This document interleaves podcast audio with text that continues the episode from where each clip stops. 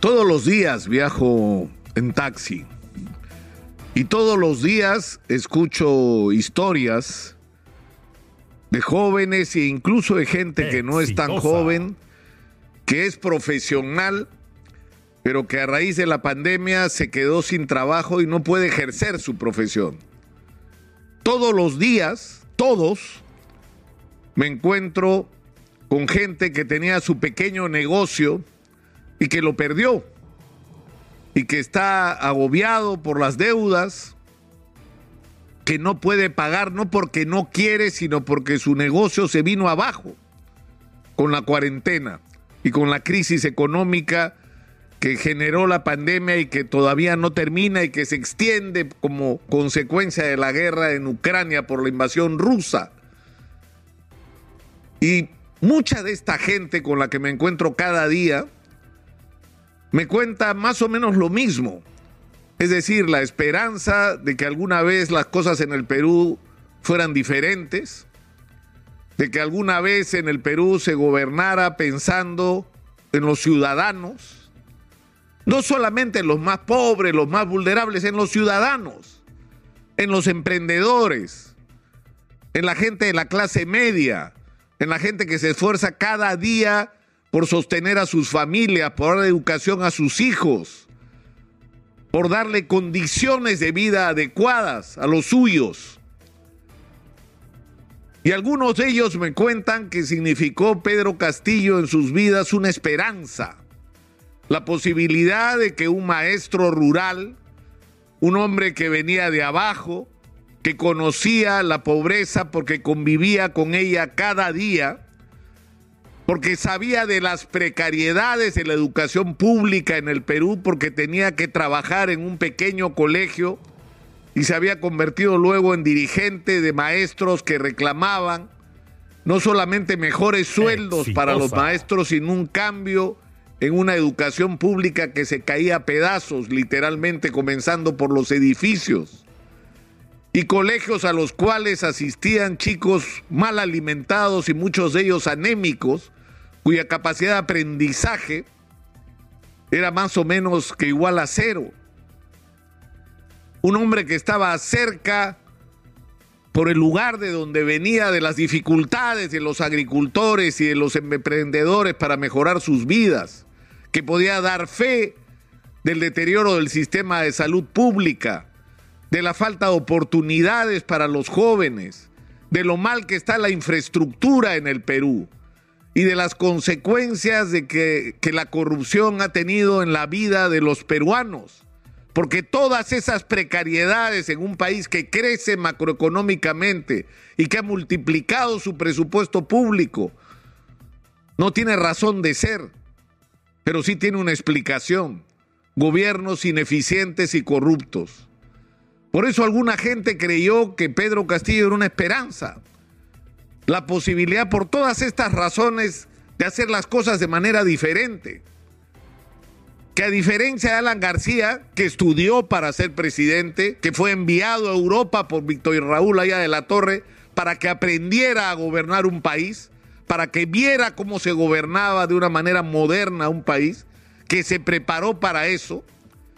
Pedro Castillo no tenía ninguna preparación, pero tenía una ventaja sobre Alan García el contacto y el conocimiento del sentimiento y las necesidades de la gente, el pulso de la gente de abajo.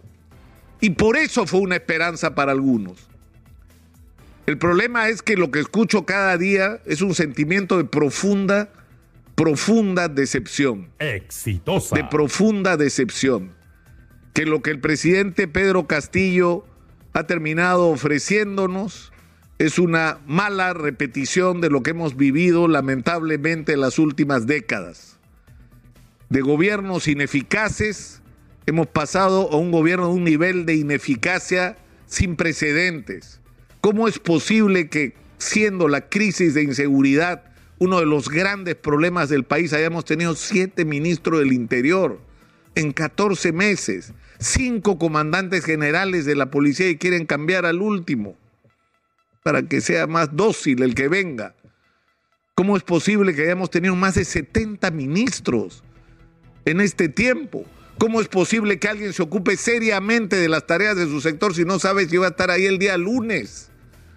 ¿Cómo es posible que las tareas urgentes, urgentes que hay en el país con la inseguridad, con la necesidad de generar empleo, con la necesidad de generar oportunidades, con la necesidad de atender a aquellos que están agobiados por las obligaciones financieras y no las pueden pagar. Y no estoy hablando de la gente que recibió el reactiva, muchos de los cuales no lo necesitaban porque tenían espaldas para enfrentar la crisis de la pandemia y cualquier otra.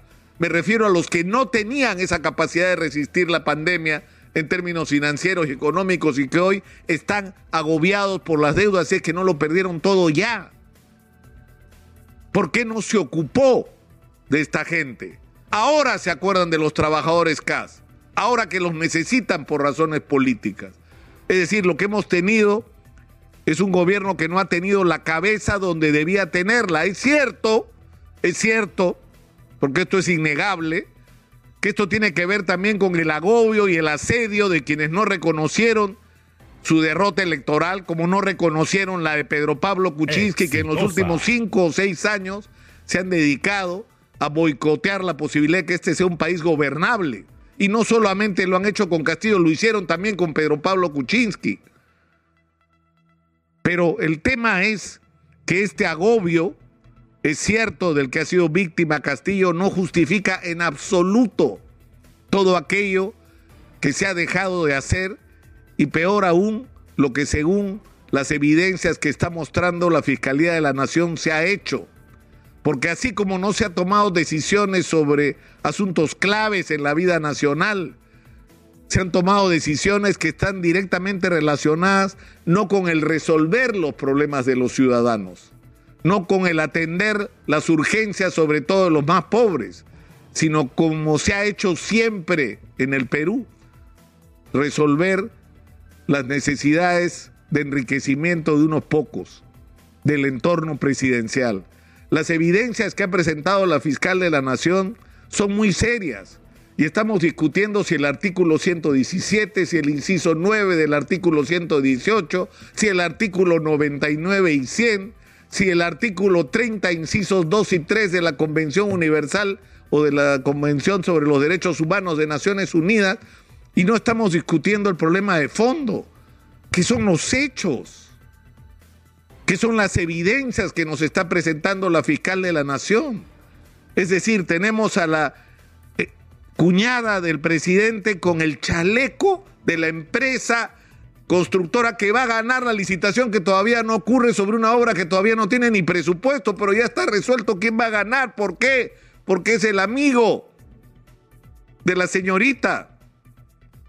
Tenemos las evidencias de cómo se ha cobrado por los ascensos y los nombramientos, reconocidos por personas que han participado directamente en esos hechos. Se han tenido que anular licitaciones porque eran una vergüenza, como en el caso de Tarata, porque han sido, habían sido absolutamente direccionadas. Tenemos el caso de Haven Petroleum, donde se le ha otorgado a un señor como Samira Budayev, luego de visitar dos veces al presidente, milagro le entrega la compra o la, la adquisición de biodiesel por decenas de millones de dólares, por lo cual, según los testimonios, no de uno, de varios testigos, se pagó por lo menos dos millones de soles de comisión ilegal. Es decir, y en todos estos casos hay un común denominador, hay un hilo conductor, que es el presidente de la República. Eso es lo que tendríamos que estar discutiendo. Y el presidente ayer ha dicho, porque los audios, ¿qué audios, presidente? Todavía no salen los audios. Pero todo indica que existen audios que reafirman esta información que la Fiscalía tiene ahora como indicio razonable para plantear lo que ha planteado, que es una acusación constitucional. Y yo no quiero perder el tiempo acá discutiendo cuál es el procedimiento constitucional correcto, porque lo que tenemos al frente es algo que nos debe preocupar a todos los ciudadanos y no podemos ser impasibles frente a esto. O sea, estamos hablando de evidencias de que el presidente de la República está involucrado en graves hechos de corrupción. Y yo les pregunto a usted, señora, señor, ¿qué tendríamos que hacer los ciudadanos? ¿Qué le pasaría a usted si hubieran esas evidencias? ¿Qué le pasaría a usted si hubieran esas evidencias en su contra? Estaría con prisión preventiva. estaría sometida a proceso, tal vez ya lo hubieran acusado ¿no? ante la justicia. Pero como es el presidente de la República, tiene la prerrogativa. Entonces, ¿qué va a ser más importante? ¿Qué va a ser más importante? ¿Las prerrogativas que han permitido que nos pase lo que nos ha pasado en las últimas décadas? ¿O afrontar con responsabilidad la verdad? Porque lo que queremos es la verdad. Y hay evidencias muy graves de que hay corrupción en este gobierno y la corrupción no puede ser tolerada ni permitida con argumentos como que la constitución del 93 impide que hablemos sobre esos temas en relación al presidente. Es una vergüenza que estemos discutiendo siquiera esto desde el punto de vista de la moral pública y tal como dije ayer, por favor, tenemos millones de jóvenes que están mirando este espectáculo vergonzoso, a los cuales hay que darles un mensaje eh, moral, ético, un mensaje ejemplar de cómo deben comportarse. Pero si lo que tenemos al frente es esto que estamos mirando, ¿cómo le vamos a pedir a los jóvenes que respeten la ley? ¿Cómo le vamos a pedir a los jóvenes que no se involucren en la corrupción, en el narcotráfico, en el sicariato, en el delito total? Si en las altas esferas del poder se hace y, se y somos tolerantes con eso y permitimos la impunidad. O sea, yo creo que esto es un momento sinceramente crítico de la vida nacional, donde acá no pueden primar las razones políticas ni los sesgos políticos de ninguna naturaleza. Acá tiene que primar el interés del Perú, el interés del futuro del Perú, la necesidad de sentar precedentes. Es cierto, esto que se está haciendo hoy no se, no ha hecho nunca. Nunca se había investigado un presidente en ejercicio. Nunca se había llegado al punto en que una fiscal de la nación como Patricia Benavides esté denunciando constitucionalmente al presidente, más allá de si es el camino correcto o no, más allá, es la primera vez que esto ocurre. Lamentablemente es la primera vez que esto ocurre, porque esto es lo que debió ocurrir desde hace muchísimo tiempo. Y nos, nos habríamos ahorrado muchas tragedias. Y esto es lo que tiene que ocurrir de acá adelante y para siempre. Es decir, tolerancia cero con la corrupción. Cero. Cero. Y el primer interesado. A mí me dijo el presidente Castillo cuando le pregunté en la entrevista que le hice, Aparte de que le pregunté por Samira Budayev y me dijo que no lo conocía, cuando ese mismo día Samira Budayev me había dicho que se había reunido dos veces con él, pero en esa misma entrevista, él me juró por su padre, por su padre, que no estaba involucrado en actos de corrupción. Bueno, lo que tiene que hacer ahora es actuar en consecuencia, someterse por su propia voluntad a la justicia y renunciar a todas las prerrogativas. Y si eso significa que tiene que salir de la presidencia de la República para que eso ocurra, es lo que corresponde. Eso sería lo correcto, si es consecuente con ese juramento que hizo en honor a su padre el día que lo entrevisté. Soy Nicolás Lucar. Esto es Hablemos Claro, estamos en Exitosa Perú. La voz de los que no tienen voz.